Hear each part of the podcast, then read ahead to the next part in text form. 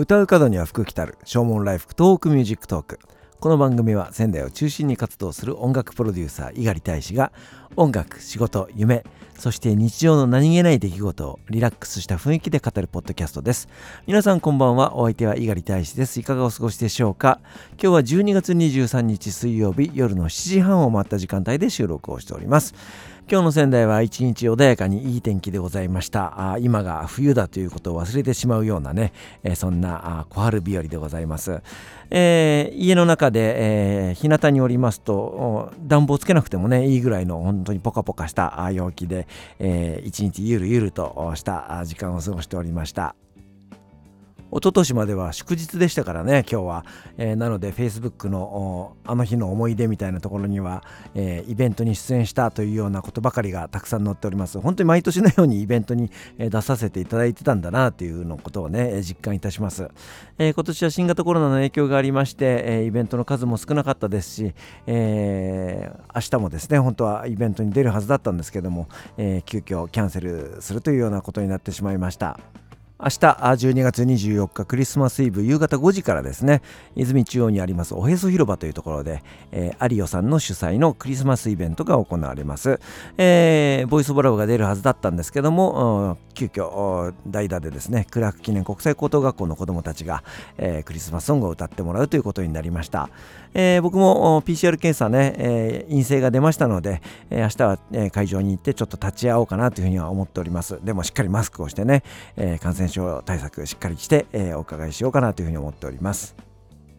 昨日この番組では私猪狩大使が独断と偏見で選ぶ、えー、2020年今年、えー、購入しましたアルバムトップ3をね発表いたしました、えー、第3位が門松俊樹さんのイヤープレイリバース2第2位がミスターチルドレンのサウンドトラックス。そして第1位が藤井風さんのヘルプエバーハートネバーというアルバムでございました。今日は引き続きシングルチャートをご紹介していこうと思います。私がお金を出して購入したあ何の忖度もない、えー、チャートとなっております、えー、J-POP を紹介するラジオ番組をやっておりますので、えー、オンエア用にね、えー、iTunes とかでダウンロードして購入することが多いんですけども、えー、その中からあ選んだあチャートとなっております、えー、まずチャートに入らなかったあ曲ですけどもね、えー、あいみょんの裸の心、えー、テレビドラマの主題歌になっておりましてこれ非常に良、えー、かったですね、えー、そして映画コンフィデンスマン JP の主題歌として使われましたオフィシャルヒゲダンディズムのラフター、えー、非常にそのハイトーンボイスで壮大なサウンドでね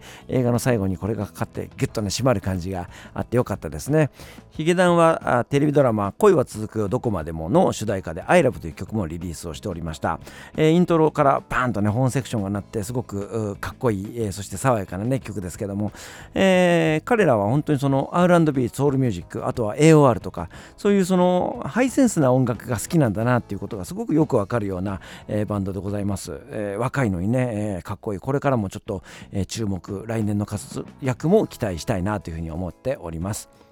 そして、えー、秋田県出身のソウルシンガー塚本隆瀬さんがリリースしました「ママケ」という曲、えー、この番組の中でもねじっくりとお伝えいたしましたけども秋田弁で「ご飯食べなさい」っていうね、えー、そんな「ママケ」という言葉ですけども、え家族愛、えそして郷土愛、えそういったものが感じられるような熱いソウルミュージックになっております、えこのシングルもねとても良かったなというふうに思っております。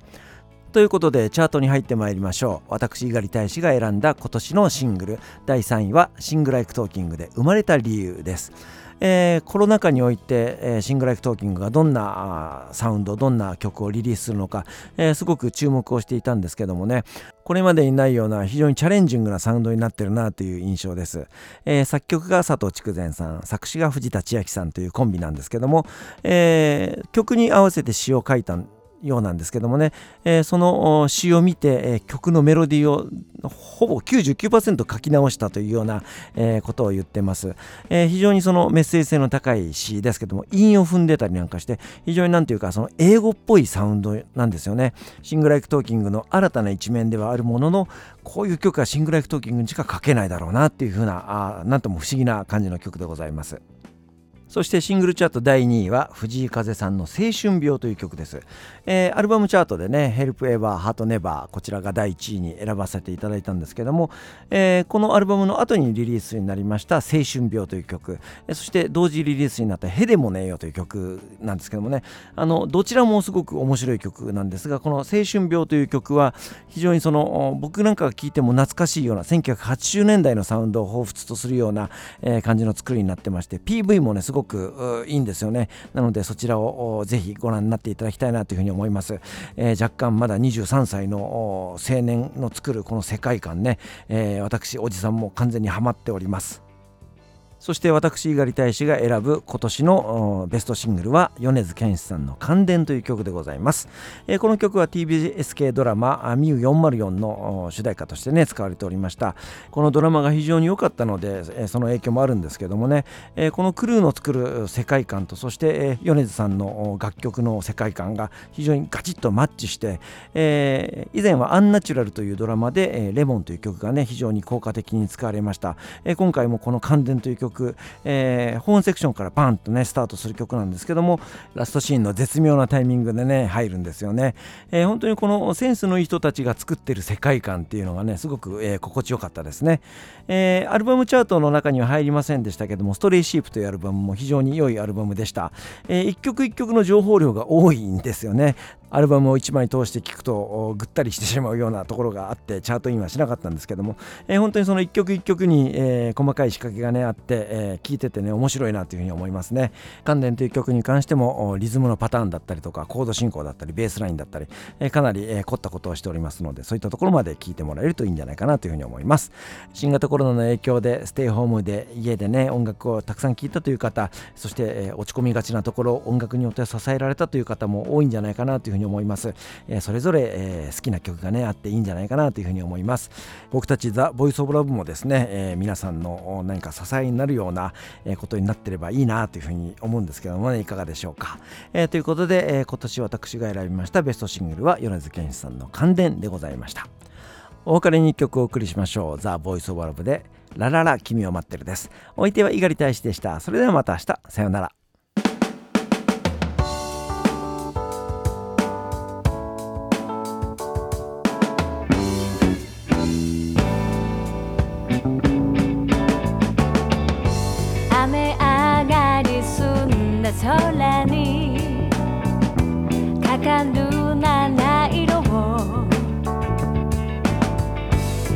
泣いた後君が見せる。笑顔に似てる。誰も生まれた時からモテる。